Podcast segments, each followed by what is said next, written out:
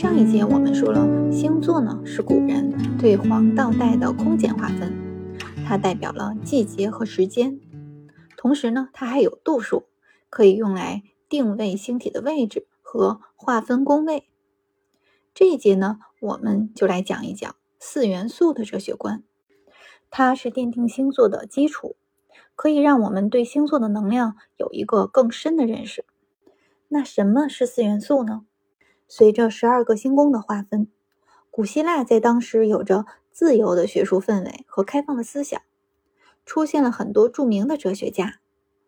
他们对宇宙的构成有着浓厚的兴趣，并提出了很多观点。有人提出，万物出生和生长的东西都是土和水，一切都是从土中生，一切最后又都归于土。那万物的开始是无限的空气，呼吸现象呢是生命的延续与否？人存在即是如此，整个宇宙亦是如此。还有万物原是火，火产生了一切，一切又都归于火。万物的生成变化皆是矛盾、对立、统一的。虽然呢各家的观点。有所不同，但它们有一个共性，就是火、土、风、水是万事万物最基本的元素。万事万物都是由火、土、风、水四个元素以不同的比例结合而成，这其中呢也包括我们人。后来呢，亚里士多德又对四元素进行了进一步的分析，提出了。火土风水内部还具有更加本源的原初物质，它们就是冷、热、干、湿。它们呢以两两对立的特性结合而成。比如火元素，它就是热加干；土元素呢是干加冷；风元素是热加湿；水元素呢是湿加冷。那下面我们就来分别说一说冷、热、干、湿，大家呢可以好好体会，还是非常有意思的。那包括冷、热、干、湿的四元素所揭示出来的心理特征呢，是现代占星学的一大特点，它的准确率是非常高的。那下面我们就来说一说冷、热、干、湿的基本特性。那这些哲学观呢都是非常晦涩和抽象的。我呢，试着多给大家举几个例子，用比较简单易懂的方式呢，让大家来理解。那我们先来说热。热呢是一种强力的向外扩张的能量，它是主动的，具有不断向外延展和扩张的能力。它反应敏锐、炙热、活跃、明亮，同时呢，热还具有排他性。那我能把你点燃，你就跟我走；你不能被我感染，那你就不是我的伙伴。这种能量呢，我们可以理解为咱们平时说的带头人、精神领袖，他们就是具有一种带领一群人往前冲的能量。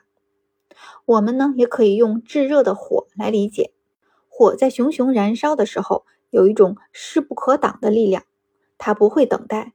会快速的吞噬它所能燃烧的一切，所以我们说热代表了一个周期的峰值，它是朝着热的方向打破原有的平衡，从合成到分解的过程，它要做的是打破原有的结构，冲出去，这就是热的能量。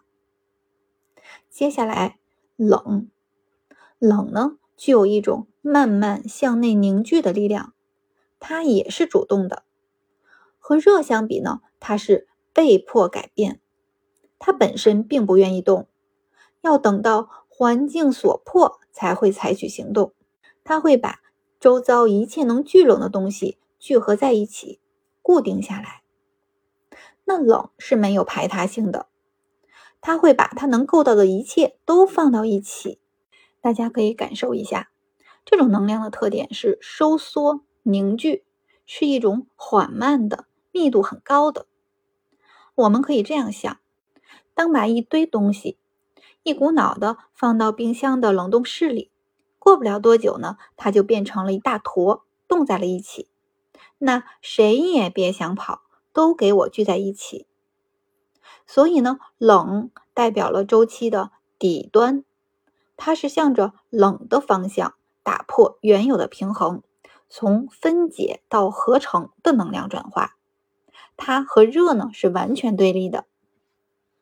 好，那下面干，顾名思义，干是坚硬的、粗糙的，是僵化的一种紧绷的状态。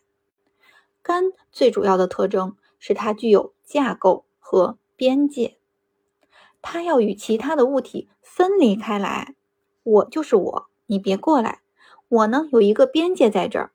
这也可以说是一种抵抗，所以肝是被动的，它可以理解为我们日常生活中实实在在的事物，比如一张桌子、一个盒子，它们都是有结构和边界的。那当我把盒子放在桌子上，它们仍然是两个独立的个体，不会说这个盒子就和桌子融合在一起了。那大家细细体会一下。这就是肝。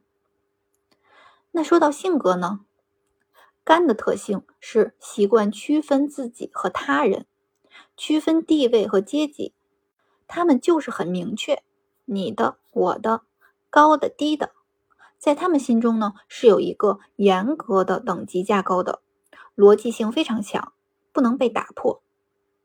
所以说，肝呢是周期中向冷行进的中间点。它的灵活度呢在降低，结构也达到了一个最确定的状态。好，湿，那湿最直接的，我们可以用水来理解。水可以随意的变换形状，给它一个容器，它就变成那个形状。它是被动的、顺从的、柔软的，是相互粘连的。它可以连接一切它可以连接的东西。然后把它们包裹起来。那湿和热有一个共同点，就是它们都要向外延伸。那不同在于，湿是被动的蔓延，要跟随周遭的环境。比如一个高密度的物体放在那儿，一块石头、一根铁管，只要周围的空气潮湿，慢慢的它们都会被浸透、被影响。那说到性格呢？他们非常注重关系和连接，不喜欢区分你的、我的，大家最好都能融洽的融合在一起。所以湿是向热行进的中间点，灵活度在增加。事物间呢需要的是连接，而不是相互独立。所以湿和干是完全对立的。好，那以上呢就是冷热干湿。最最本质的原初物质。那下一节呢，我们就来说它们是如何对立统一的结合形成四元素的。其实呢，我也可以完全直接跳过这一部分来讲星座。那为什么在这里要花这么多时间呢？是想大家能通过这些原初物质来理解火土风水四个元素，进而呢对星座呢达到一个更深的认识。这是一环套一环的过程。那如果有的朋友可能确实对这些不感兴趣，那也可以跳过去，直接去听星座。好，那今天就分享到这里，谢谢大家的收听，晚安。